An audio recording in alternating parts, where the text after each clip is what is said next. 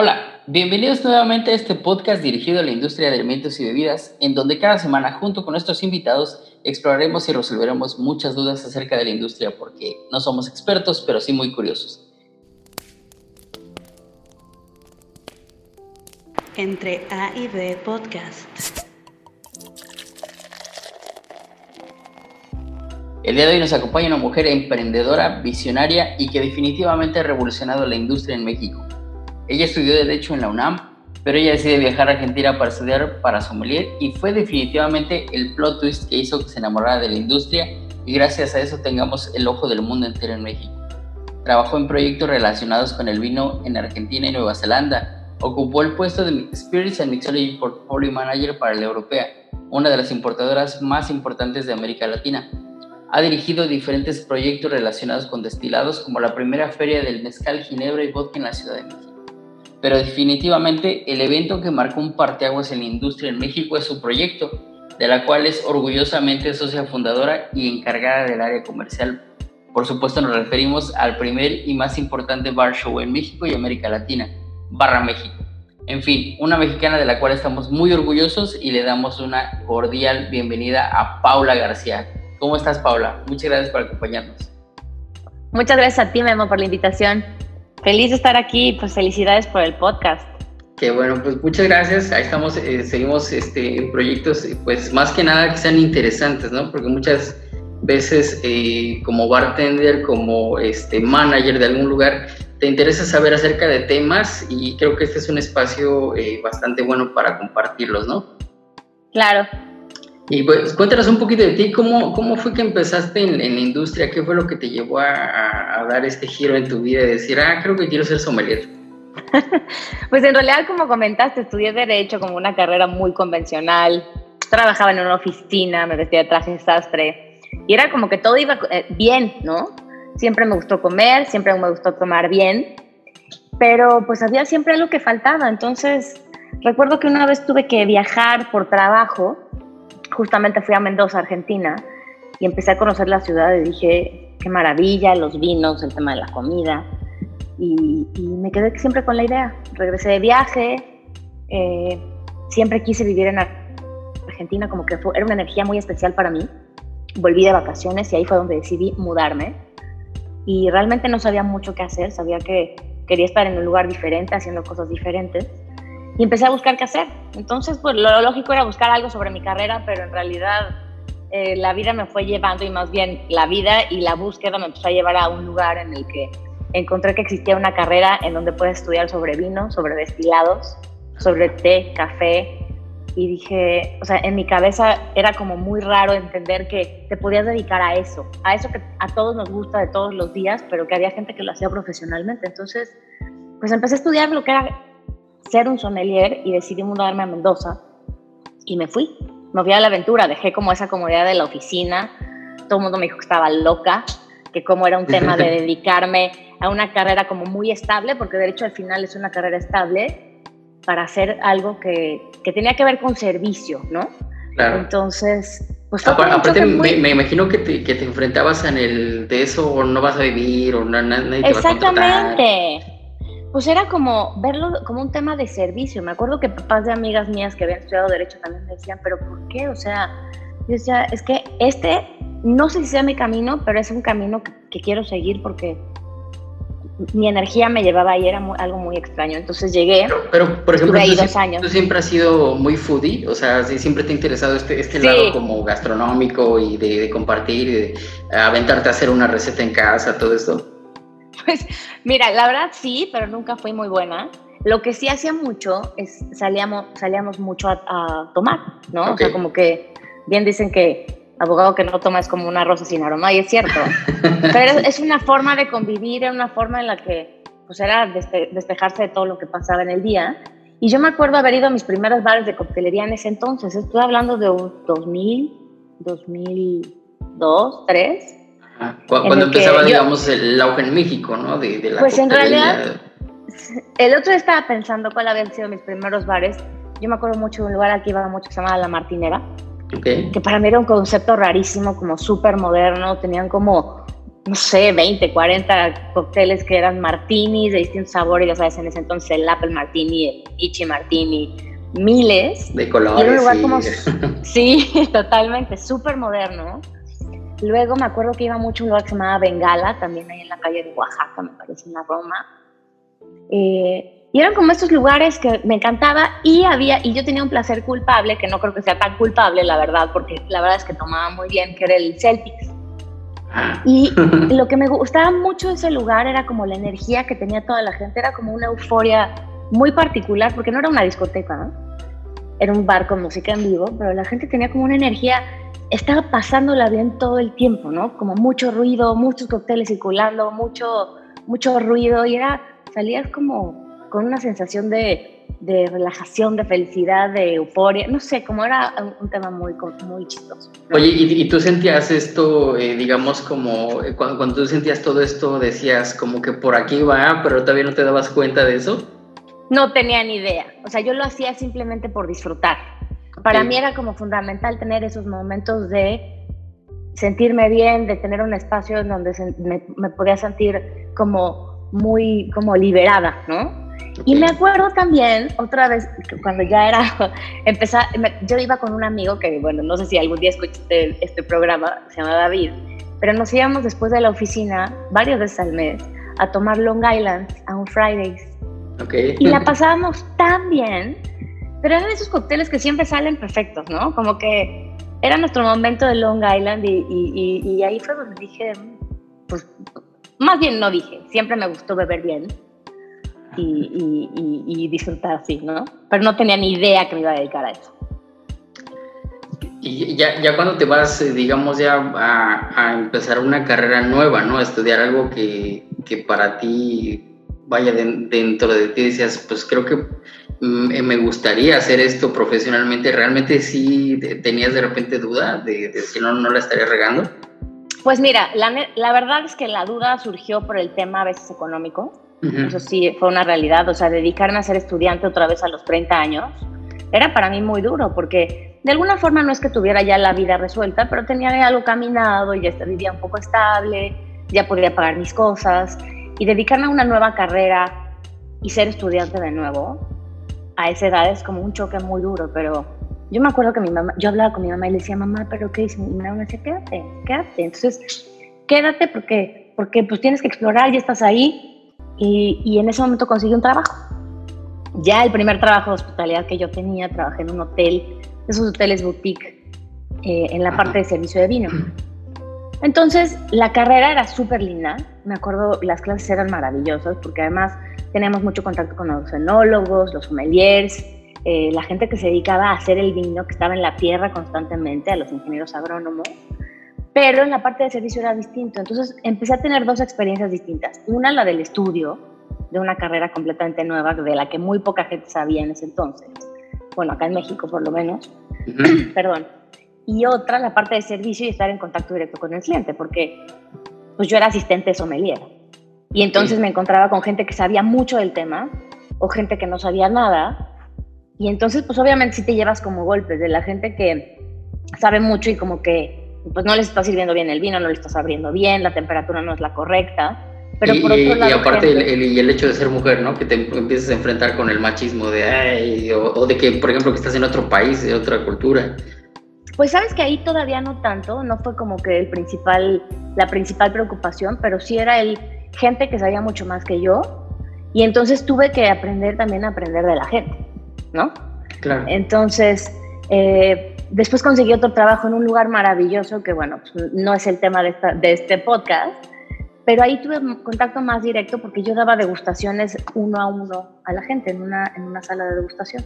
Entonces tuve la oportunidad de probar un montón de productos y todo esto te lo platico porque fue un tema de vino. Yo me fui a estudiar sobre vino. Obviamente tenía temas de destilados, la, la, carrera de destilados era fundamental también, pero estando en un país que hacía vino, pues me dedicaba a eso. Entonces ahí principalmente fue eh, mi experiencia de servicio ya directo y contacto con el cliente. Pero la satisfacción era espectacular. O sea, que la gente y que supieras que la gente se iba feliz por el momento que le acabas de haber eh, eh, hecho pasar en los últimos 45 minutos una hora, yo nunca había tenido esa sensación. de verdad de satisfacción de irme a mi casa de estoy molida, estoy agotada, pero la gente se fue feliz. Y que te mandan mensajes y te escribían en Facebook o de gracias, gracias porque gracias a ti la pasé increíble, ¿no? Sí, yo, creo que es, de las partes bonitas de la industria, ¿no? De, los que nos dedicamos a esto, la satisfacción de, ver a alguien que, que tú, eh, vaya, que tú efectuaste un trabajo muy bien, ¿no? Y esa persona se va contenta, yo creo que es lo más gratificante. Y le cambiaste el momento, ¿no? Eso, eso es para mí fue como, que eso solo creo que solo lo vives cuando te dedicas a servicio. Sí, sí, de hecho. Entonces, bueno, pues regresé a México porque la carrera había terminado y yo quería hacer más cosas. Este, yo sentía que podía aprender, obviamente siempre voy a aprender, pero pues en Argentina se toma vino argentino, ¿no? Entonces claro. regresé a México. Y regresé a México y yo dije, perfecto, porque soy una sommelier súper fregona, ¿no? Yo estudié en Argentina, ya me las sé todas, igual. O sea, ya, venías empavada, ¿no?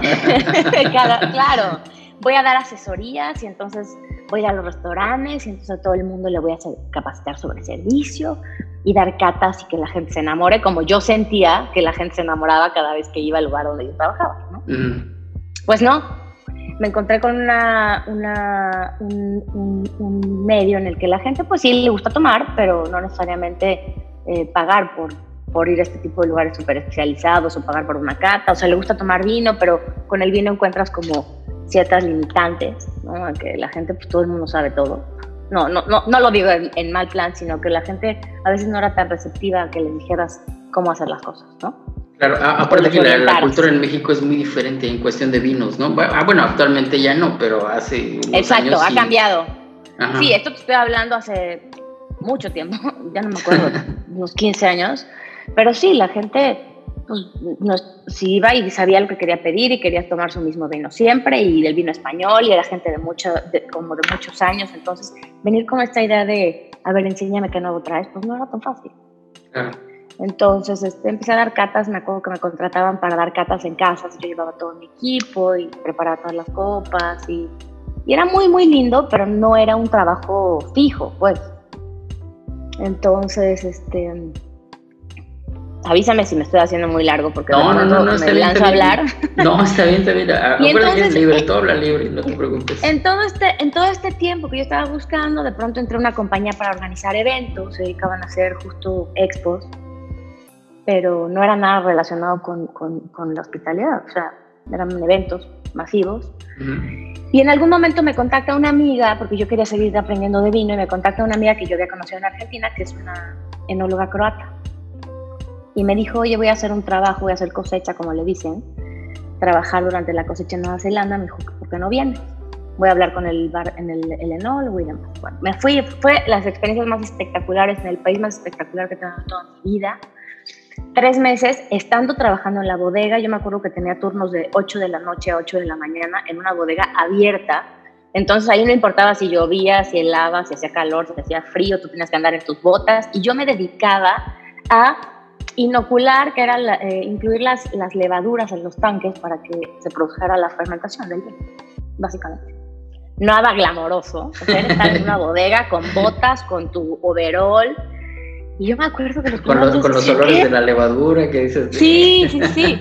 que sí, que si lo, lo cuentas es súper lindo y, y la verdad es que tiene su parte muy, muy romántica pero el día a día era estar cargando, estar empujando, estar eh, manejando estos tractores, había que ir a cargar las bolsas de la levadura a la bodega, o sea...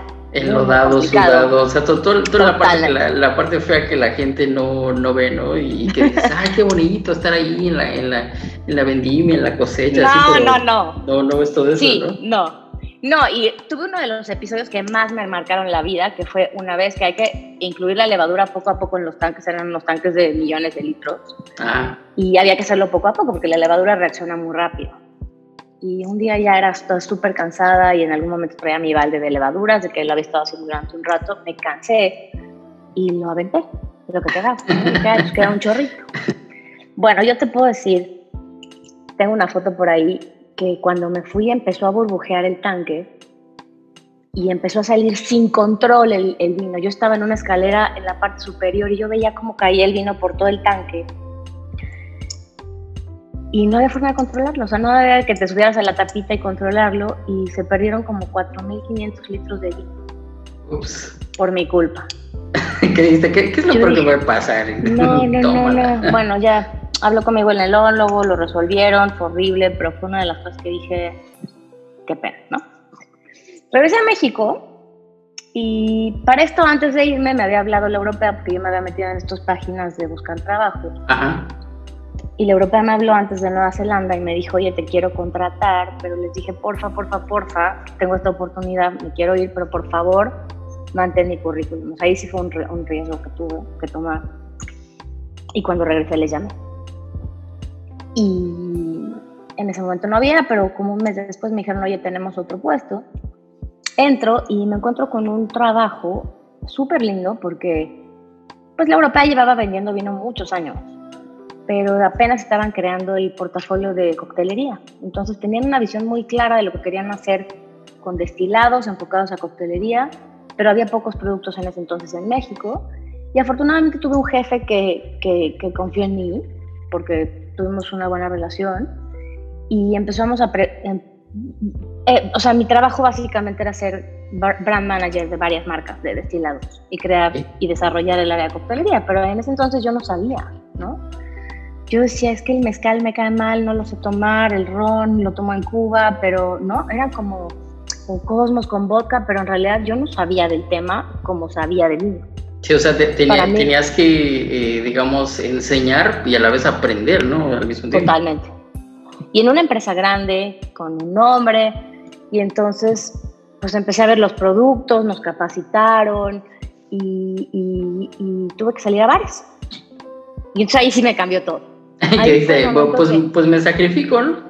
Pues entonces todo empezó a caminar muy rápido, porque yo llevaba una semana en la europea y me asignan este proyecto de la Feria del Mezcal, y la europea empezó con el interés de promover el mezcal y crear esta feria, y entonces era eh, reunirte con 40, 50 productores, de por favor entren, hay que dar degustaciones, hay que hacer eventos, pero al mismo tiempo con el portafolio de rones, había un pisco que tenía por ahí, ¿no? Como que todo, era, todo empezó a pasar muy, muy rápido, ¿no? Y entonces la Europa empezó con un programa de la Feria del Gin, la Feria del Mezcal, la Feria del Vodka, la Feria de no sé qué, y tuve que tener contacto con mil marcas, ¿no? O sea, las marcas propias de la empresa, pero además las que se inscribían y había que hacer eventos y de pronto salían los bartenders.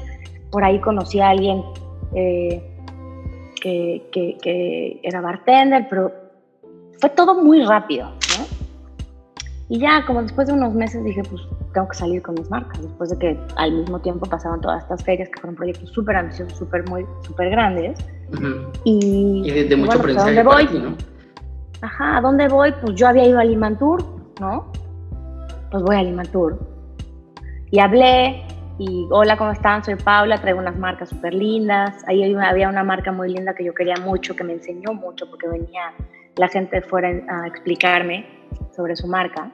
Y me decía, siéntate en las barras, pide los cócteles, escucha a la gente que tienes enfrente. O sea, fueron como esos tips súper valiosos que nunca me van a olvidar, ¿eh? Claro. Y, y, así empecé. Y entonces un, bar, un bartender de ahí me dijo, oye, después de varios días te voy a presentar a otro amigo bartender en el de Artemisia y luego se me presentó otro bartender. Yo iba mucho antes de trabajar, ahorita que me acuerdo, a un lugar que se llamaba Bang Bang, de un Martín Arballo. Y ahí fue donde me acerqué por primera vez a la coctelería clásica. Y era un lugar súper lindo, no sé si lo conociste alguna vez. No, Pero no, tomarte un Negroni perfecto, un Martini perfecto. Y ya después el lugar ponía una música increíble, pero ahí era donde, pues vamos a tomar un Negroni, ahí, ¿no? Antes de Limantura, antes de otros lugares. Y así empecé. Pero me viene la necesidad de empezar a viajar, porque había más, claro, aparte, aparte se empieza a abrir tu, tu, visión, ¿no? O sea, empiezas a descubrir cosas y esas cosas te llevan a otras cosas más interesantes, ¿no?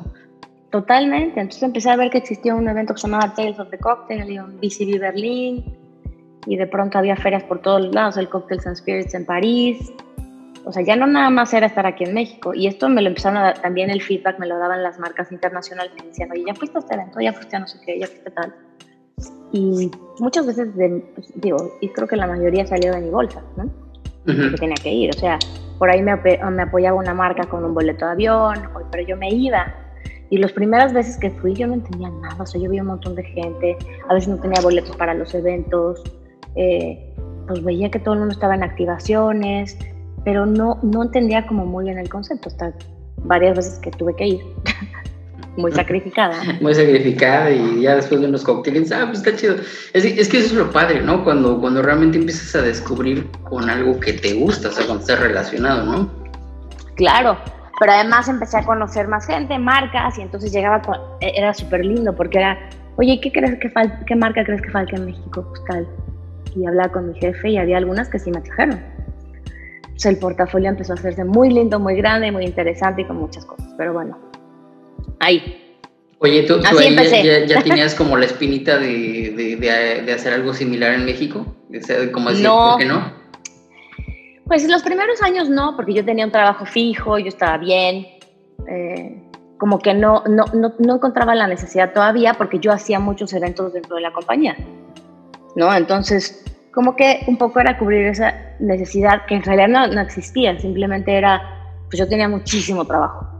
Entonces, no, pero, pero a mí BCD Berlin, por ejemplo, fue un evento que me, que me, que me cambió, porque cuando llegué a ver el tamaño y las dimensiones, la gente que visitaba esto, la seriedad con la que se veían las cosas, es como cuando dices, ah, algo más está pasando, ¿no? Entonces, este, yo sí veía muchas necesidades, y esto ya fue años después, porque digo, el trabajo que te comento fue un, tiempo, pero después empezaron a surgir las necesidades de, pues, cómo traer más marcas, qué hacer con las marcas, temas de capacitación, y sobre todo me encontraba que había que hacer que la gente tomara más cócteles, porque los bares tenían gente. Y que, se, salía de lo clásico, ¿no? Que, que yo creo que esa es la parte bastante difícil hasta ahora, o sea, el salirte de lo clásico y probar cosas nuevas, ¿no? En cuestión, por ejemplo, de bebidas como que siempre te casas con algo, ¿no? Y, pero muchas veces no le das la oportunidad a cosas más padres. No, y además era una, era una forma de que, a ver, estoy vendiendo producto, los bares están haciendo su chamba, pero la gente no viene a tomar cócteles, o sea, probablemente prefería en ese momento comprar una botella, tomársela en su casa o en el mismo, en el mismo antro o en el mismo bar, pero no sentarse y entender un poco más qué estaba pasando. Entonces, ahí sí empezó una, una, una, como una necesidad y una eh, curiosidad genuina, ¿no? ¿Cómo hacemos que la gente tome más? Me pasaba con gente que yo conozco y a la fecha todavía, ¿eh? Tienes el, eh, la capacidad de comprar cócteles, pero dices, mejor me tomo una botella de whisky o mejor me tomo una botella de ron. Y todavía existe esa necesidad, pero sí empezó hace unos años el cómo hacemos que la gente tome más o mejor más bien mejor. Y además yo tenía un, un, un, un, enamoramiento con el personaje del bartender que eso sí, desde el día uno. Yo decía, estas personalidades están aquí, me ven y yo vengo aquí a sentarme horas, a hablar y a presentarles mis productos, pero al mismo tiempo tomar cócteles y preguntarles qué es lo que tienen atrás, por qué lo mezclan, por qué lo, por qué lo shakean, por qué le ponen ese hielo. Y están en friega total pero al mismo tiempo están siempre dándote una sonrisa y siempre están dándole la cara al cliente. Para mí eso era como un concepto muy complicado, ¿no? O sea, tener que siempre estar ahí de frente y dando la cara y viendo al cliente si le gustaba, si no, a diferencia de una cocina. claro, es, es, como el, contacto más directo con lo que te estás tomando, ¿no? Y aparte estás conociendo, estás, te están explicando un poquito de, Ahora, yo también iba a sentar, también me tocó un momento ya hace varios años en que me sentaba en una barra, o sea, imagínate yo llegar con mis botellas de alcohol, sentarme sola en una barra, y pues eso no se veía muy bien, tomando cócteles. Ah. Y entonces yo iba temprano y empezaba a llegar la gente, los clientes pues, del lugar. Y eso tampoco era tan bien visto, y no fue muy bien visto hasta hace poco, ¿eh? Era como, bueno, ¿qué hace aquí? Así. Sí tiene mujeres aquí sentadas vendiendo alcohol, ¿no? O sea, o no sentada vendiendo alcohol, nadie tenía por qué saber. Claro. Entonces, sí, era muy, pero todo pasó muy rápido. Entonces, bueno. ¿Y ya, cómo, cómo, cómo comienzas ya con el proyecto? O sea, cuando conoces a Ara y ya empiezan, digamos, eh, ¿cómo, ¿cómo abres tu visión a esto? Pues es que justamente yo ya, empecé ya había empezado a ir a estos eventos y pues, me encontraba otro tipo de otro tipo de mundo, ¿no? O sea, gente que lo estaba tomando como no que no lo tomaran aquí en serio, sino como que en, en países que estaban como haciendo las cosas de muchos años adelante. Claro, es, es que muchas veces creo yo que la, la misma revolución hace que todo cambie, ¿no? O sea, cuando, cuando empiezan a pasar cosas diferentes, eso es como un efecto dominó. Empiezan a pasar muchísimas cosas y, digamos, en países europeos, pues son cosas que ya pasan desde hace muchos años, ¿no? Entonces, Exacto. Es muy diferente. Entonces, yo regresando a México, me dice un amigo bartender, oye, te quieren conocer. Yo ya había ido a Tails, ya había ido a BCB, ya, o sea, como que había estado en algunos eventos en Cancún, así y, como que viendo como más movimiento a, más escala. Y, la conocí y ella estaba haciendo un proyecto para una marca para la que trabajaba, entonces tenía que estudiar el mercado en México, entonces me quiso conocer porque yo trabajaba en una importadora grande con marcas. Y ese mismo año, eso fue como un agosto o algo así, ese mismo año nos coincidimos en Berlín de nuevo, en BCD.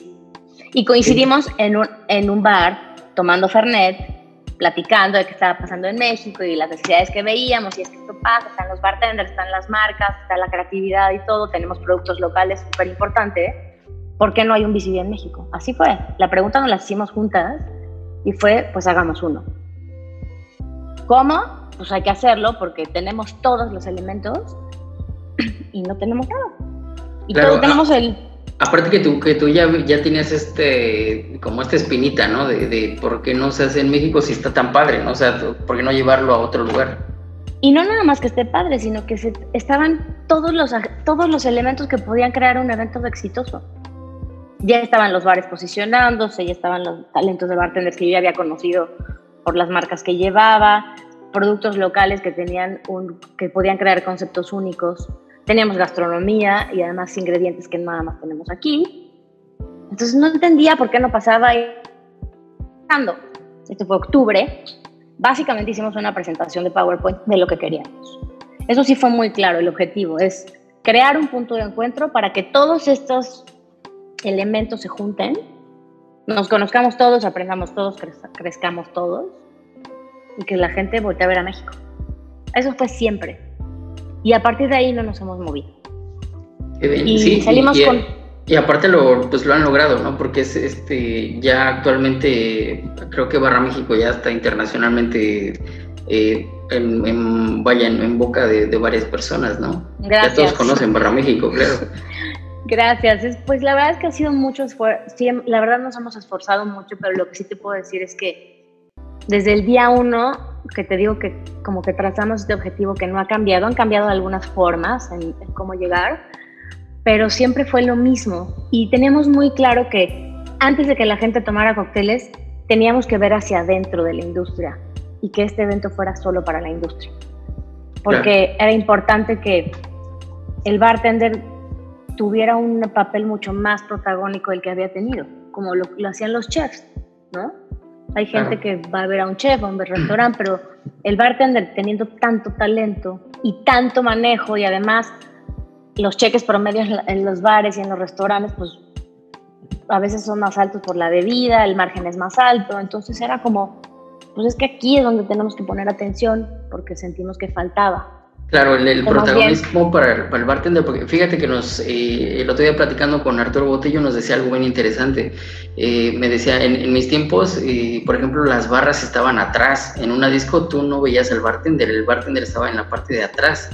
Actualmente ya eso ya cambió muchísimo. Creo que lo primero que ves cuando entras a un bar precisamente pues es la barra, ¿no? Creo que es lo, primero que vueltas a ver cómo está montada, qué botellas tiene. Y eso, es Exacto. Exactamente, entonces que ya no fuera un alguien contratado para crear cócteles básicos, sino que fuera alguien protagonista en cuanto a hacer los pedidos o que, que cócteles eh, crear nuevos. O sea, como que era muy distinto, entonces en eso sí fue muy claro, pero sí fue una presentación de PowerPoint. Y me acuerdo que salimos a vender y queríamos hacer el evento en agosto. de noviembre a agosto, digamos, en noviembre empezaron la idea. Sí, en noviembre empezamos la idea, ahí empezamos a trabajarla y en enero fue que ya teníamos como todo listo más o menos para que todo saliera. Enero 2015, ¿no? Fue cuando ya empezaron, digamos, ya sí, en forma. Sí, sí, sí, sí. Y ¿Cómo, pero ¿cómo, ¿cómo decidiste llevarlo a papel, digamos? O sea, de, que digas, ah, esto pues sí suena muy chido, es interesante, pero ya en serio, o sea, ¿cómo, cómo lo llevamos a papel y decir, va, ahora le entramos? Pues mira, la ventaja que yo tenía es que yo, yo trabajaba en el mercado mexicano y un poco tenía contacto con varios dueños de marcas. Y Ara, mi socia, pues llevaba mucho tiempo viviendo en Europa manejando una marca y ella había ido a varios de estos eventos, ¿no? Entonces, y después yo fui un par de veces antes, entonces, en realidad ponerlo en papel fue, no fue tan complicado en cuanto a lo que queríamos hacer porque ya lo habíamos visto de primera mano. De hecho, una de las marcas con las que fui alguna vez me puso atrás de la barra como media hora y, o sea, como que ver que, los bartenders se acercaran, estos grandes bartenders en ese entonces, y ver que las marcas estaban haciendo su mejor esfuerzo en un espacio de tres metros, o sea, transportando todo lo que hacían durante todo el año en un momento de dos días. Entonces, en realidad el concepto no, no creamos un concepto nuevo, el concepto ya existía. Entonces, nada más fue a quién vamos a invitar, qué marcas queremos y sobre todo, y era súper, súper importante para nosotros el tema de contenido. Aparte porque ustedes ya tienen el, scouting previo, ¿no? O sea, ya, ya habían ido a varios lugares, ya tienen una idea muy clara. Exacto. Y creo que el reto era cómo lo transportamos a México y nos enfrentamos a todos estos retos, ¿no? Exacto. Sí, porque nosotros queríamos grandes seminarios. A ver, si nosotros tuvimos la oportunidad de viajar, hay personas que no tienen oportunidad de viajar, entonces los traemos. Claro, y, eso es muy chido, es, es, una parte muy padre. Entonces era como, el, como que el concepto no era, no era diferente, simplemente era, pues cómo traemos todo esto para que mucha gente tenga la oportunidad de verlo y acercarse, porque eres un bartender, pues obviamente quieres empezar a leer, pero probablemente no todos los libros están traducidos, o irte a sentar a una barra del Savoy probablemente en ese momento no era una posibilidad, ¿no? Entonces siempre tenía como esta cosita de traer todo lo que estábamos viendo para acá. Pero el concepto ya existía. Ya existían muchas expos especializadas, ¿no? ¿Qué, cuáles fueron los principales eh, obstáculos que se te presentaron en el camino? Uy, miles. O sea, primero la desconfianza, pues obviamente era Ara y Paula quiénes son, qué han hecho, por qué, por qué vienen. Eh, las marcas que nos recibían, pero no sabían qué tipo de evento estábamos haciendo, porque además el evento como no era, no, había un ejemplo, perdón, no había un ejemplo de nada, pues estábamos vendiendo básicamente aire, aire ¿no? teníamos una referencia, ¿no? Eh, pues había gente como súper informal también, eso sí nos pasó, los primeros eventos era como, bueno, ¿a quién contratamos para el tema de los insumos? Y, y pues aunque el evento al principio fue chico, pues había que hacer las cosas a diferente escala y tampoco. O el tema de, pues sí nos encontramos que siendo mujeres fue como también un pequeño obstáculo, como que nos veían, nos decían, oye, ¿quién está atrás de ustedes? ¿Quién las apoya? ¿Quién las patrocina? Pues nadie. O sea, somos nosotras y esta presentación y esta idea. Pero también teníamos la parte positiva, había gente que confiaba. ¿no? Entonces, sí hubo obstáculos, pero tampoco, digo, el obstáculo obviamente de destinar un presupuesto a un evento que no estaba programado, que no existía, que nadie sabía cuánto iba a costar. Nosotros hacíamos nuestro presupuesto, pero la gente no sabía qué iba a obtener de vuelta. claro, a, fin, de cuentas, porque también, pues ya cuando se involucra dinero, si para una marca así, y digamos, no, no, te conozco, te voy a dar dinero, te voy a dar cosas y, y yo qué onda, ¿no? Sí, lo que sí, eh, sí creo que nos funcionó mucho es lo que te digo, o sea, como que siempre tener un objetivo muy claro. Y yo creo que algo súper, súper importante que ha tenido Barra México es eh, siempre tener un objetivo para cubrir una necesidad. O sea, no nada más era hacer un evento por sacar la foto, sino que realmente había que cubrir una necesidad que nosotros veíamos en el mercado. Entonces, tenía un sentido. Si no, no hubiera sido sostenible un evento así queríamos apoyarnos como industria. ¿Tuviste algún momento crítico donde dijiste, ah, sí. creo que ya no, o sea, mejor ya, bye? Sí, sí, tuvo un momento justo en el primero en el que ya estaba todo armado, pues habíamos vendido, yo me, fuimos 23 stands la primera vez, 850 personas, pero un mes antes del evento, un proveedor grande dijo, no, ya no, me quiero bajar, no es lo que me interesa, y se nos vino. con, la mano en la cintura, ¿no? Ya me Pero te estoy hablando, te, estoy hablando de que había comprado un espacio muy grande, multimarca, era como la mitad del evento. Y, yo me acuerdo que las dos hablamos. ya valió. Me acuerdo que ahora estaba en Oaxaca por algo, yo estaba aquí. Hablamos y, como que medio llorábamos las dos un poco, porque sí, es un evento de muchas emociones que nos ha traído muchas satisfacciones, pero también muchos momentos muy complicados. Y me acuerdo que me dijo, ¿y si cancelamos? Y, y al final concluimos que no, que no teníamos que concluir porque el evento era mucho más allá de, de, de ese momento. Entonces, nosotros creemos que si mucha gente había confiado, teníamos que cumplir a esa gente que había confiado. Y que además teníamos que respetar, eso siempre también lo tuvimos súper claro, teníamos que respetar las estrategias de cada marca. Y si en ese momento no, no, no, no querían o no estaba dentro de sus expectativas o no estaba dentro de su proyecto anual, pues no era nada personal, simplemente era que cada quien tenía dónde quería ubicar su presupuesto. Claro. Sí, perdimos. Fíjate, que me, me, quedo mucho, eh, estaba viendo tu Instagram y hay una publicación que subiste hace poquito que decía try, try and try again. Creo, creo que es, es, parte de eso, ¿no? Es, y, y, qué chido, ¿no? O sea, porque a fin de cuentas, pues es que así es. Tienes que hacer sacrificios, más que nada cuando vienes con proyectos grandes que no sabes. Yo creo que al principio no tienes ni bien claro, más o menos tienes una idea para dónde vas, pero no exactamente tu visión, ¿no? Sí, te digo, la visión era siempre la misma, pero no sabes el camino, porque además nuestro trabajo depende de muchas personalidades, de muchos presupuestos, de muchas estrategias, entonces siempre vamos a depender de un tercero. De ahí que también queramos hacer algunos cambios y obviamente evolucionar con el tiempo, pero, pero para nosotros era, sí perdimos ese año, perdimos dinero, pero la satisfacción de haber hecho ese evento como lo habíamos pensado, aunque fue súper chiquito, hizo un calor horrible, llovió ese día, pero los seminarios estaban llenos, ¿no? Y la gente estaba viendo un evento que no había visto en México, ¿no? Entonces habían puesto mucho su mejor esfuerzo para poner a sus embajadores, para preparar sus cócteles, ¿no? Todo lo que habíamos pensado. No, la ejecución probablemente no fue la mejor, pero eh, el concepto había, se había logrado. ¿Y, ¿Y, cómo cambia para el segundo año? O sea, ya para el segundo año ya viene todo, pues no en automático, pero sí más fácil, ¿no? Digamos. pues sí y no, porque el segundo, o sea, sí era un poco más fácil porque ya no había que explicar tanto el proyecto, o sea, ya había una referencia en fotos, en números, porque además eso sí fuimos muy claros. Todos vamos a ser súper, súper directas en cuanto a números, reportes, cuántos medios vinieron, cuánta gente vino, Vamos a tener mucho cuidado con el tema de los borrachos. Pero, por otro lado, siendo un segundo, es como el momento en el que tienes que demostrar si el evento era necesario o no y si puedes crecer o no. Y si es rentable, ¿no? Porque tampoco vamos a estar perdiendo, ¿no?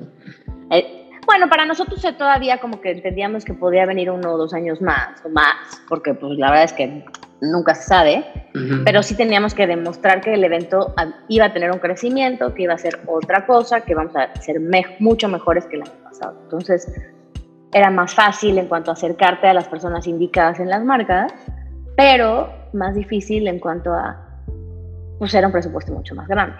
Claro. ¿Y tú, crees que, tú crees que influye mucho el que tú te hayas pegado con Lara? O sea, como, eh, sí por ejemplo, cómo, cómo escoger bien a tus compañeros de proyecto. Eso es lo interesante. Sí, porque, bueno.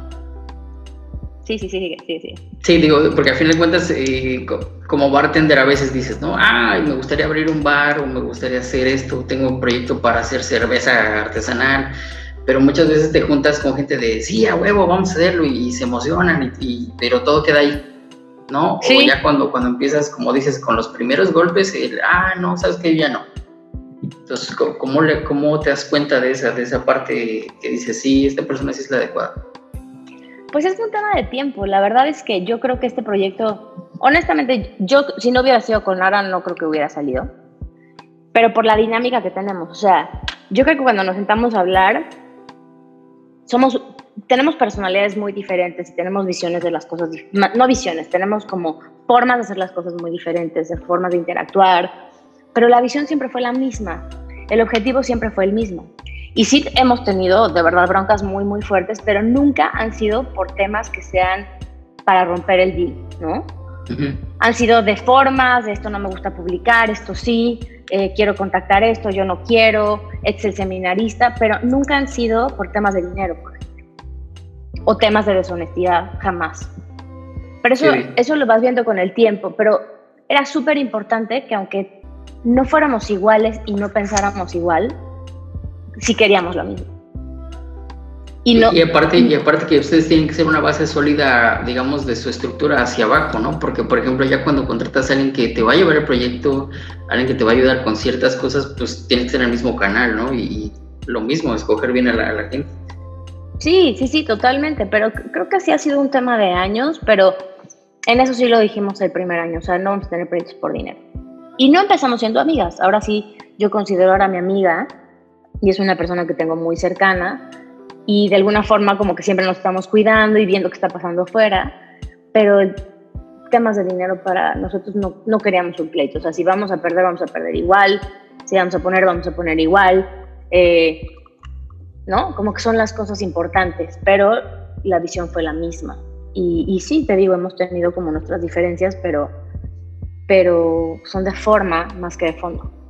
Qué bueno. Sí, sí, porque al final de cuentas yo creo que es parte esencial de cuando te juntas con alguien, ¿no? El jalar parejo, tanto en los beneficios como en las responsabilidades y, en la que nos toque, ¿no? Pues es parejo. Ahora sí era muy importante porque pues, también trabajar desde tu casa, porque decidimos no tener una oficina, pues casualmente las dos nos levantábamos a mandar mails, a hablar por teléfono, a hacer las cosas todos los días, aunque fuera poquito. siempre había un avance pero porque si no lo hacíamos nosotros no había nadie más que lo hiciera. Ese, ese, yo creo que fue también eso que era, pues es que si tú no mandas el mail y no lo mando yo, nadie lo manda. ¿No? O sea, queremos que pase y tenemos el tiempo encima, ya está, la, o sea, ya tenemos el, el tiempo encima, alguien tiene que hacer. Aparte, aparte, que sobre el mismo camino vas armando la estructura de, de, ah, yo hago esto y tú haces esto y mejor yo me dedico a esto y tú te, te sale mucho mejor, ¿no? O no sé, Sí, totalmente. Ella siempre ha sido como más en la parte creativa, de marketing, porque además es parte de su formación, y la mía es 100% de ventas. Que pues al final yo aprendí a vender cuando aprendí de vino y estuve en estos, en estos trabajos y a tener trato con el cliente. Entonces, eh, desde ahí sí fue como súper claro, pero ahora sí estamos dedicándonos un poco las dos más en, en, temas de contenido, porque tenemos un equipo muy lindo que, que apoyar en la parte pero no nada más nos apoyan, ya lo están haciendo por ellas mismas, ¿no? O sea, en ventas a mí y en parte de marketing o comunicación ahora. Qué bien. Oye, y cuéntanos un poquito qué implica ser visionario, qué implica en cuestión de, vaya, hay muchos beneficios cuando lo logras, pero todo lo que la gente no ve, lo que me estás platicando, ¿no? Por ejemplo, la parte de atrás, el, el sacrificar ciertas cosas, el, el, echarle más ganas a ciertas cosas, el dejar de lado cosas que estás interesada, no sé, ¿para ti qué implica? Pues sí, la verdad es que implica siempre seguir un objetivo, implica estar observando todo el tiempo lo más que podamos y tratar de entender las necesidades y ver cómo cumplimos esas necesidades. O sea, ya no se trata nada más de hacer dinero, porque muchas veces alguna vez hicimos, otra vez no, otra vez perdemos, otra vez no, pero siempre estar observando cómo con la plataforma que tenemos podemos seguir haciendo las cosas. Ahora, eso implica pues trabajar desde que abres el ojo, ¿no? O sea, desde las 6 de la mañana o 7 de la mañana estar contestando correos, pues obviamente de noche. Afortunadamente yo tengo un muy buen soporte aquí en mi casa, entonces yo puedo contar con que mi hija está con, con, su papá, ¿no? Mientras yo puedo salir de bares y trabaja de día. Pero yo estoy trabajando desde que la, la, parte divertida, ¿no? Ah, pues, más, sí, pero la presión también es como muy dura. Sí, claro. Pero sí, sí implica mucha presión en cuestiones de lana, porque te digo, es, es, un, es, un, es algo de todos los días, hay que bajar presupuesto, pero bajar presupuesto con un sentido, o sea, porque si, si no tuviéramos un sentido, bajar dinero sería lo más aburrido del mundo. Claro. Pero eso no quiere decir que el evento no cueste pues, mucho dinero, porque además estamos comprometidas a que el evento esté lo mejor ejecutado que podamos. O sea, en eso sí ha sido, hemos sido súper claras. Si vamos a hacer las cosas, las vamos a hacer bien, pero eso es un mucho estrés de todos los días. Claro, la, la, ejecución aparte es, es me imagino que es súper difícil porque tienes que coordinar un buen de cosas, ¿no? Y, yo me imagino que los dos días o previos están vueltas locas así. El año, bueno, no, en realidad son meses, pero tenemos un gran, gran, gran equipo de producción, una productora en la que estuvo desde, con nosotros desde el día uno y que entendió el proyecto y ha crecido con nosotros y ahí sí nos apoyamos mucho en ella, tiene eh, una forma de trabajar impecable, divina, entonces los últimos años sí nos hemos apoyado mucho en ella, pero el tema de la visión, pues eso implica, o sea, mucho estrés, es mucho estrés y como tenemos que manejar muchas cosas a la vez. O sea, ahorita ya cada vez menos, pero ahora yo siempre hemos visto el tema de diseño, el logo y que se mandaron los mails y ya viste las listas y mira cómo salió la imagen. O sea, teníamos que hacer de todo. A veces en algún momento me tocaba facturar, ahorita ya cada vez menos, pero pues es todo el día. Y a veces el retorno no es, no es inmediato, ¿no? O sea, no es que yo viva con muchísimo dinero, ya después veremos, pero sí, son muchos sacrificios económicos, mucho sacrificio de estrés. Claro, porque a, fin de cuentas son muchas veces son metas a mediano plazo, a largo plazo, ¿no? Que, sí. Eh, porque, porque me imagino, eh, yo, yo me pongo a pensar, ¿no? Si no hubiera salido como lo esperaban, tal vez ni hubiera habido tercera, cuarta edición, ¿no? Y ahorita actualmente me atrevo a pensar que todos estamos esperando Barra México, ¿no? Cuando va a ser, o por ejemplo, ahorita que estuvo lo de la contingencia, fue el, mover las fechas y, oh, no manches, este, qué gacho, ¿no? O sea, y todos estamos esperando las... Me, decía, me decía un amigo, este, yo ya compré mis boletos de avión y ni siquiera sé si me van a dar permiso por ir en el trabajo, ¿no? Es que, mira, desafortunadamente todos estamos viviendo una situación atípica y hemos tenido que hacer varios cambios. Claro. Pero en el tema de Barra México tenemos que adaptarnos. O sea, yo creo que la forma de consumo, la forma en la que nos estamos, en que estamos entendiendo el negocio en la parte de hospitalidad está cambiando. Y va a cambiar porque la gente está consumiendo de manera distinta, probablemente no tenga mucho dinero más adelante, las marcas van a estar enfocadas en ciertas estrategias y por eso estamos haciendo varios cambios estructurales y fuertes en Barra México, porque sí queremos una sexta edición, porque obviamente el evento nos parece que aporta mucho y además es un evento que, que como dices, o sea, ya muchos esperamos, pero ya no, ya no de la misma forma y no para que sea, no que sea mal, sino tratando de apoyarnos todos, ¿no? Claro, Entonces, eso... siempre está el, efecto como wow, ¿no? O sea, cuando, cuando tú esperas con ansias ir a un seminario y dices, ay, va a estar esta persona y qué chido, ¿no? Lo va a poder saludar, por ejemplo. Y llegas y wow, o sea, el, pues realmente el, evento te sorprende, ¿no? Desde que entras, ves los stands y estás así como niño en Disney, Disneyland. Sí, pero recordemos que ahorita te digo, como la situación económica va a cambiar, tenemos que, o más bien, estamos bajando un concepto ya del evento un poco más sencillo, que todavía no, no lo puedo decir mucho, pero porque necesito primero comunicarlo a las marcas y terminarlo y demás. Pero el, en contenido nunca va a cambiar, porque siempre vamos a querer tener el mejor contenido posible. Qué bueno. ¿no? Porque para nosotros el tema educativo es fundamental. Claro, aparte que está muy padre todo lo que hacen, digamos, alterno, ¿no? Porque, por ejemplo, yo veo lo de la, la sustentabilidad, lo del el impacto cero carbono, lo de no popotes, no uniceles, es una parte muy chida y, y pues se me hace visionaria, ¿no? Porque realmente, eh, ¿cómo, ¿cómo te das cuenta tú de esto? De decir, ah, bueno, yo creo que por aquí deberíamos de ir y debería de ser un impacto, eh, algo que genere impacto, ¿no?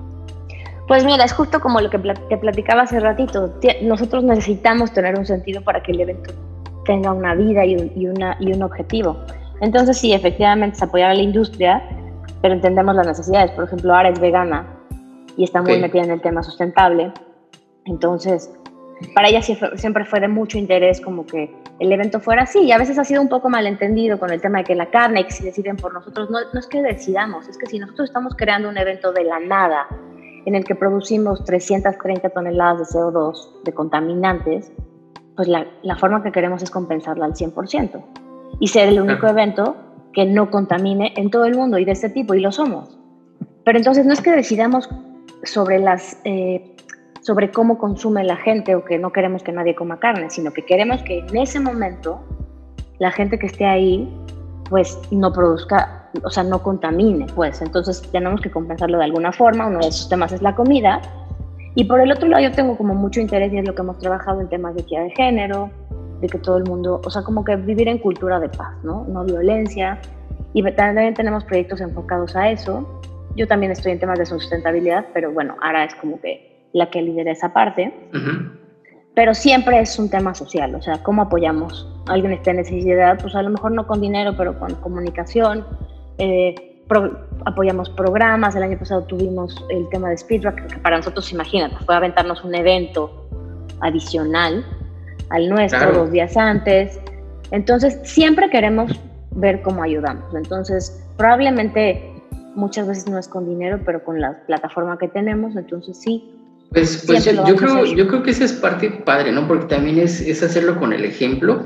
Por ejemplo, hablas mucho de la parte social y está muy padre, ¿no? Porque a mí me gusta mucho que, que incluyen la parte digamos, femenina, ¿no? De, de, decir, ah, pues lo estamos haciendo para empezar, somos dos mujeres y este, lo, lo, lo, quisimos hacer y lo pudimos hacer.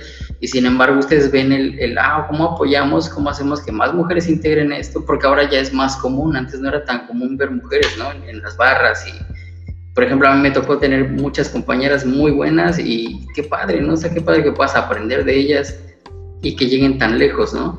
Eh, por ejemplo, con lo de lo de Speed Rack está súper chido eso que hicieron, este, aparte porque apoyas a una causa social, ¿no? Que se eh, ayuda para el cáncer de mama.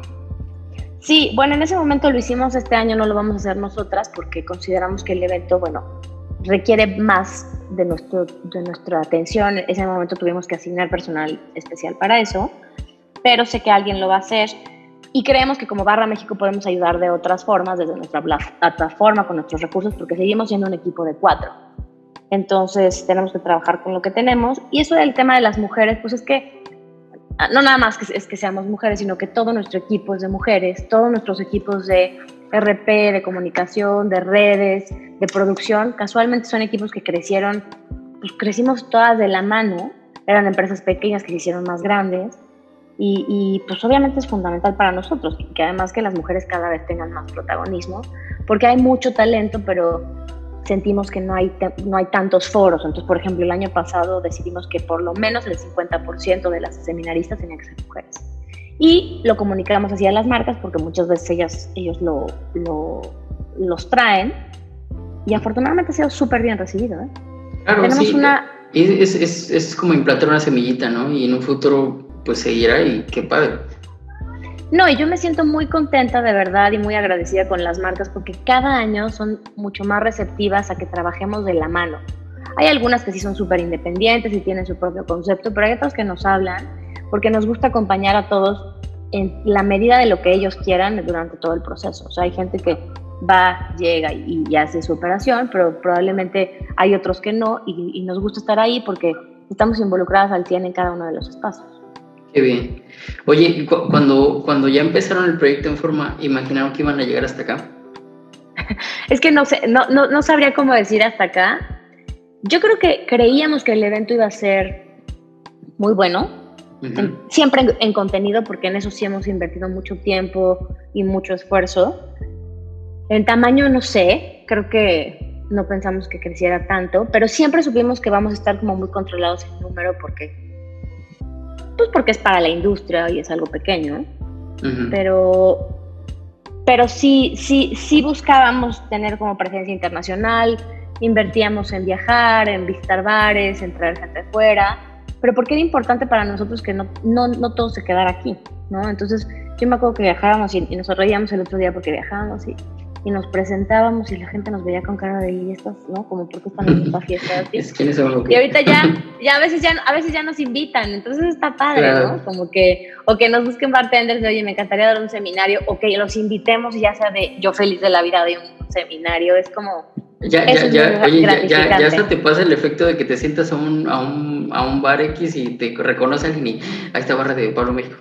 no, no, no, no, no, no, pero, pero sí está lindo que, que platiques y, y, y, como que les cuentes que eres de la industria, que tienes un bar show, entonces la gente como que, que pues al final hospitalidad como siempre, ¿eh? pero es lindo, es muy, muy lindo. Qué bien. ¿Cómo, ¿Cómo te gustaría ver a Barra México en el futuro? Pues me gustaría verlo siempre ayudando, creo que ayudando cada vez más en causas en las que creamos, pero que la plataforma funcione para eso, ¿no? O sea, que no nada más sea, publicamos cócteles, sí, publicamos bares, y, cosas, pero que también sean cosas que nos, que nos ayudan a todos como industria y como México, porque creo que hay mucha, creo que todos ahora los que tenemos alguna plataforma digital con seguidores, tenemos la responsabilidad de utilizarla siempre para algo que no sea nada más para, para nosotros. Claro, aparte que, que, creo que esta contingencia va a ser un parteaguas para eso, ¿no? Para el mundo digital. Eh, por ejemplo, en, en cuestión de, de, eventos o de, o de cosas eh, relacionadas, eh, yo he visto eh, muchas personas que hacen, están haciendo transmisiones en vivo acerca de marcas, de, de bares, y eso es muy padre, ¿no? Entonces ya no te voy a contar de lo que sigue. Ah, no me digas. no, no. No, sí, la verdad es que lo que te digo, el tema de consumo y todo está cambiando y tenemos que, que adaptarnos. ¿no? Claro. Sí, sí, al final de cuentas es, es parte de, ¿no? El, el adaptarse y el, y el, hacer el cambio, ¿no? Que es de, es de, lo que hablábamos hace ratito, ¿no? Cuando empiezan todos estos tipos de cambios, pues es un efecto dominó que se hace más grande.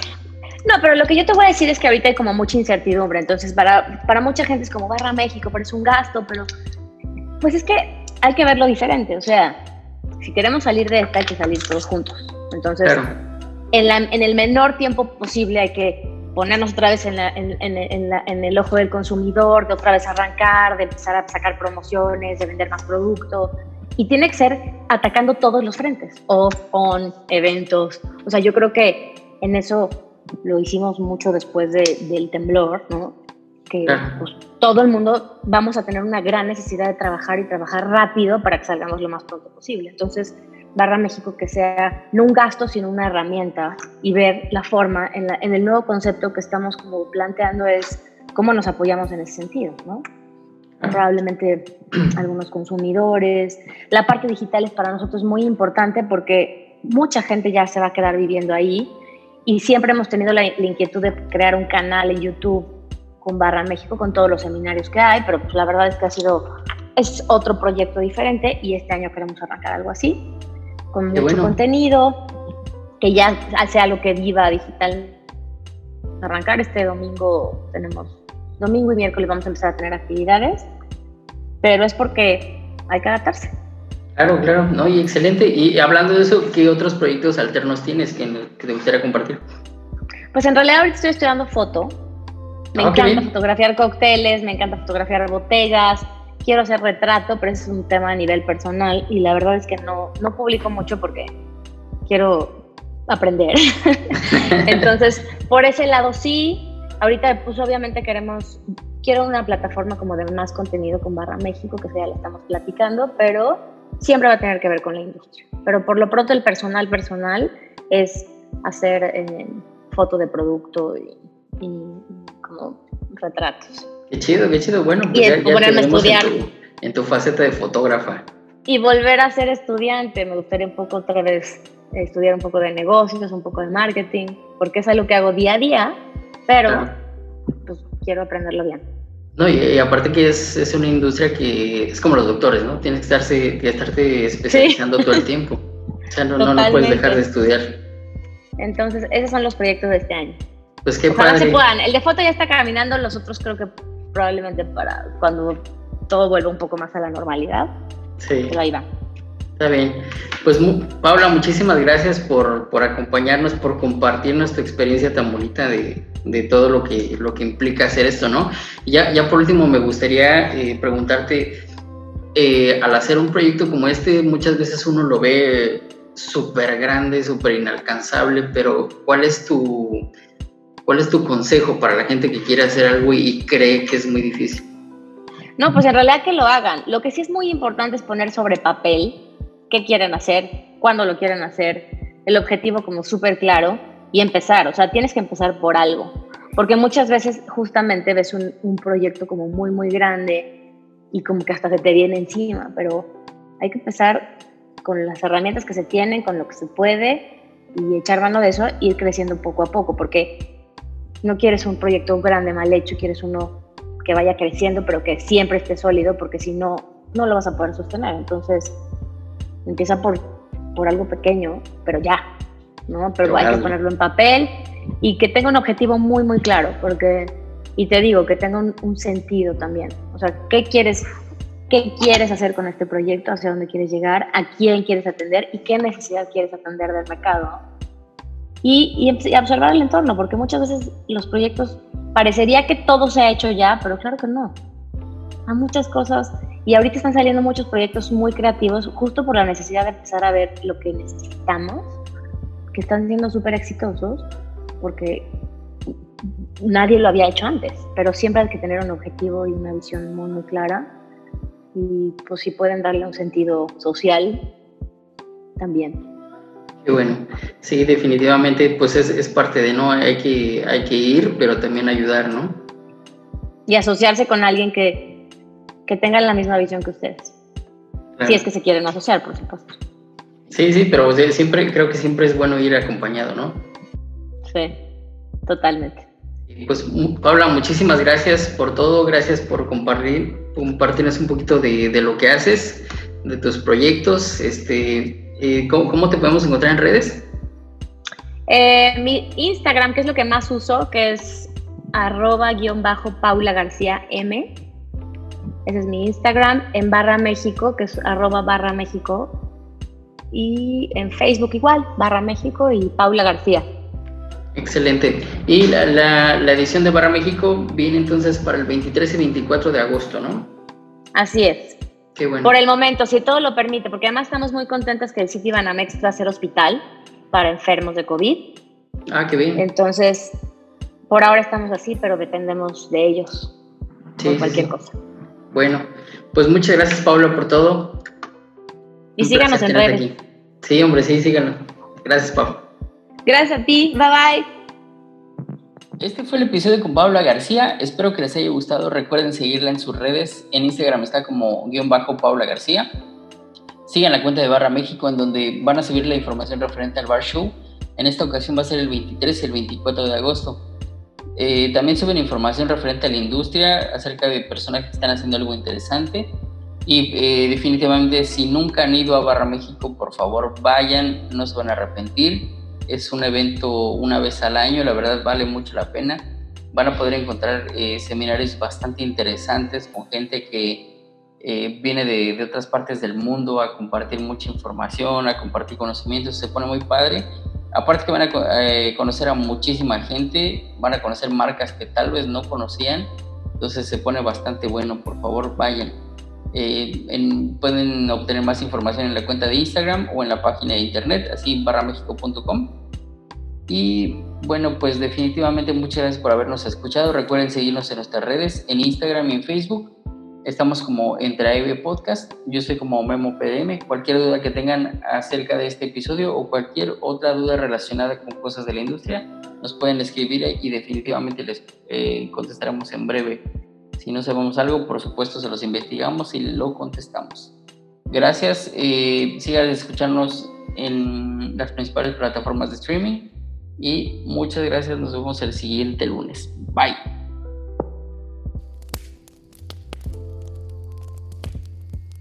Entre A y B Podcast.